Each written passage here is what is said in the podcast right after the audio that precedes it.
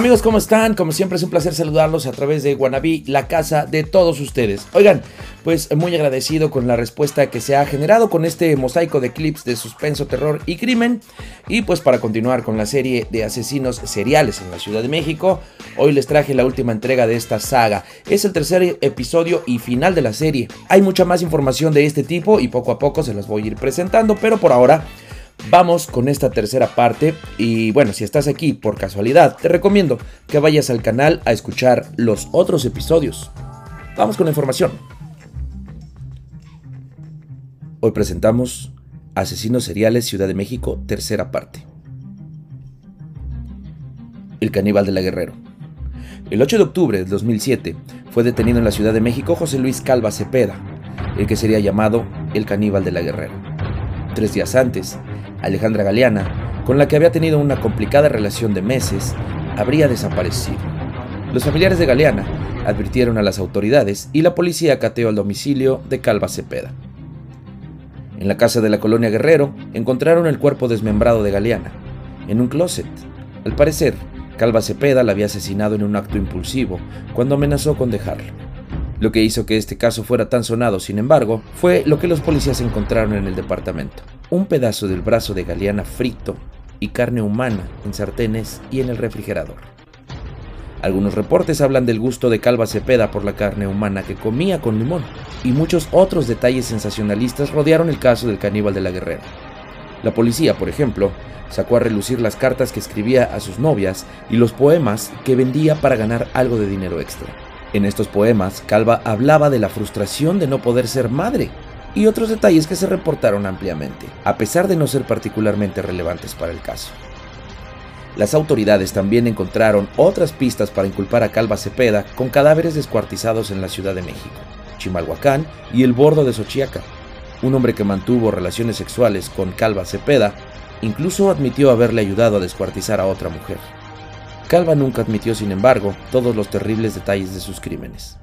Siempre fue más fácil hablar con él de poesía que de mutilaciones o canibalismo. Dos días después de su arresto, además, Calva Cepeda fue encontrado muerto, presuntamente por suicidio, en el reclusorio Oriente.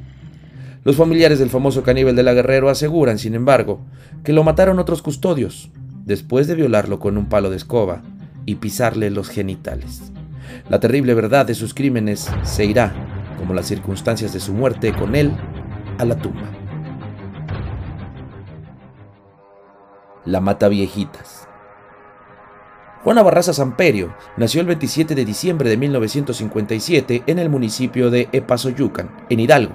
Creció en una familia disfuncional con padres abusivos y alcohólicos. En alguna declaración, Barraza Samperio admitió que su madre la regalaba con señores a cambio de dinero o alcohol. Cito. Yo odiaba a las señoras porque mi mamá me maltrataba, me pegaba, siempre me maldecía y me regaló con un señor grande. Este odio se transformó en sed asesina. Desde los años 90 hasta el 2006, Barraza Samperio cometió 17 asesinatos comprobados y más de otros 30 que se le imputan. Todas las mujeres que asesinó eran de la tercera edad y las mataba, siempre vestida de rojo. El 25 de enero del 2006, alguien reportó a la policía que una persona sospechosa estaba escapando de la casa de Ana María de los Reyes Alfaro. La señora de 89 años había sido estrangulada con la manguera de un estetoscopio. La figura sospechosa fue capturada y resultó ser Juana Barraza Samperio, una luchadora amateur que también vendía botanas afuera de una arena de lucha. Su nombre de lucha libre, la Dama del Silencio, tenía una resonancia ominosa. Esta mujer de 1,75 m centímetros, de gran fuerza física y de mirada de hielo, solo ha admitido algunos de los asesinatos que se le imputan, pero se sospecha que mató a casi 50 mujeres de la tercera edad. Por la relación de estos asesinatos, se le compara con el asesino francés Thierry Poulain, que también mataba a señoras mayores para robarles y que también asesinó a muchísimas mujeres antes de ser detenido. A diferencia de Poulain, Barraza sigue viva y se casó hace algunos años en Santa Marta, Catitla, cárcel en la que purga una condena de más de 700 años de prisión. La mayoría de sus asesinatos fueron perpetrados con robo, algunos de ellos incluyeron violencia sexual y muchos tuvieron detalles verdaderamente violentos, estrangulamientos, apuñalamientos, golpes brutales en la cabeza, etc. Por esta enorme violencia, Por la cantidad de asesinatos y por la falta de arrepentimiento de la perpetradora, se considera que el caso de la Mataviejitas es uno de los más aterradores en la Ciudad de México.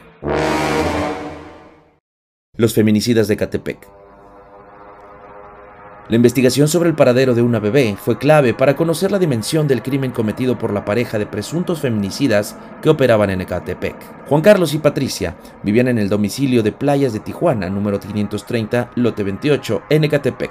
En ese domicilio llevaban a mujeres que levantaban en los alrededores, las sometían, las asesinaban y las descuartizaban. Después distribuían sus restos en los alrededores. Hasta ahora, se relaciona a Juan Carlos y Patricia con 20 asesinatos, aunque solo se ha comprobado su relación con 10.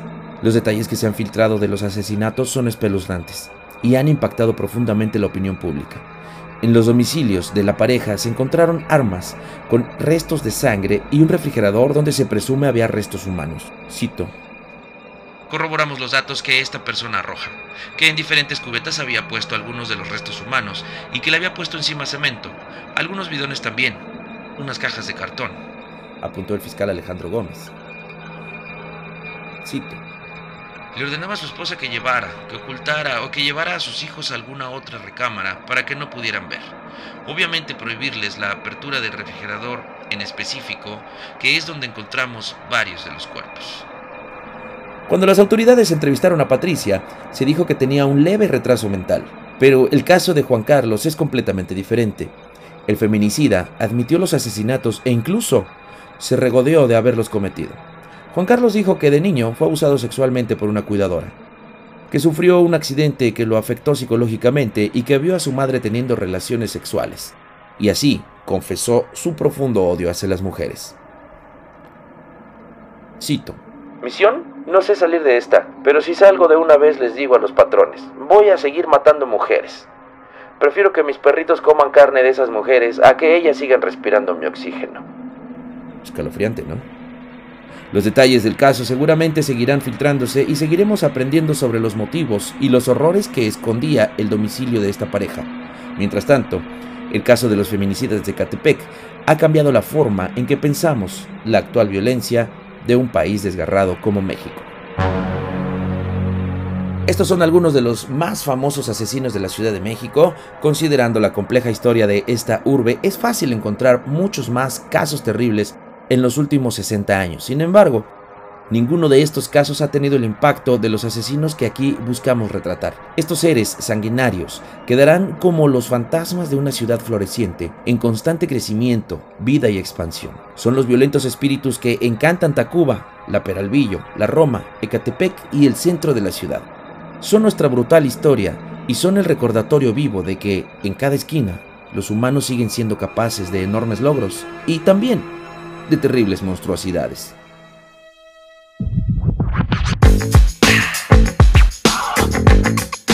Bueno, pues hasta aquí llegamos con esta serie. Yo espero que les haya gustado y que me lo dejen saber con sus reacciones y comentarios en las redes de Wannabe o en las personales. Yo me despido agradecido. Nos vemos y escuchamos en el próximo clip. Hasta pronto. Descansen.